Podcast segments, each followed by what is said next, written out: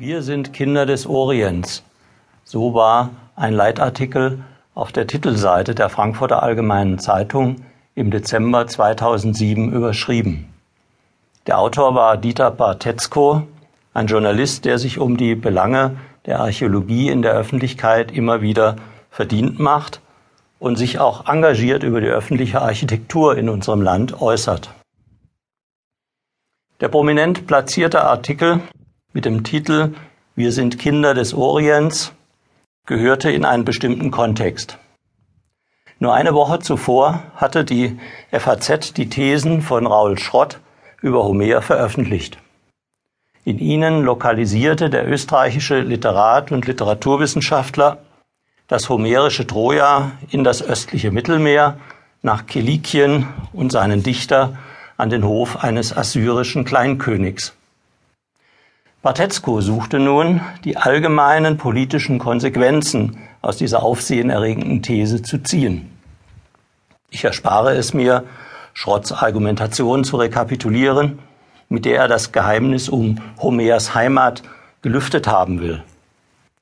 Schrott hatte damit und mit seiner danach erschienenen Übersetzung der Ilias von Homer eine lebhafte Debatte ausgelöst. Inzwischen allerdings haben Praktisch alle Kenner der Materie sich zumeist kritisch geäußert.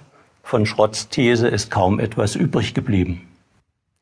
Keiner der Diskussionsbeiträge ging allerdings näher ein auf den brisanten Kontext, in den Bartetzko in seinem Artikel Schrotts vermeintliche Erkenntnisse gestellt hat. Lediglich der Althistoriker Christian Mayer hat ebenfalls in einer großen Zeitung den Schlussfolgerungen Bartetzkos eine dezidierte Gegenthese gegenübergestellt. Wir sind Kinder des Okzidents.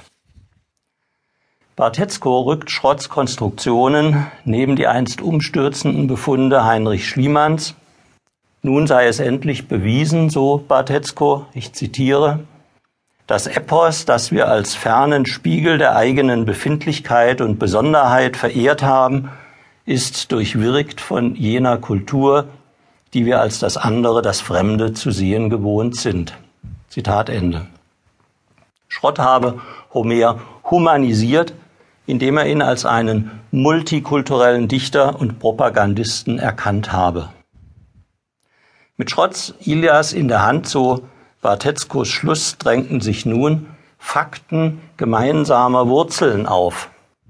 Angesichts derer könne man an den bisher gesehenen Unterschieden und Gegensätzen zwischen Abend- und Morgenland nicht mehr festhalten. Das eigentlich Wichtige und Provozierende von Schrotts Annahmen liegt in dieser aus ihnen ableitbaren Botschaft. Sie lautet, wir müssten, um den uns bedrückenden Konflikten der Gegenwart besser begegnen zu können, vergessen, wovon wir seit 2500 Jahren überzeugt waren, nämlich, dass Homer äh, einen der zentralen Bezugspunkte unserer okzidentalen Identität darstellt.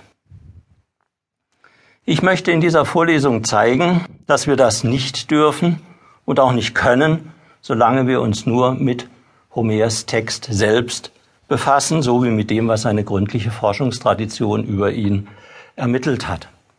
Und nicht befassen mit aus dem Zusammenhang gerissenen Einzelfakten.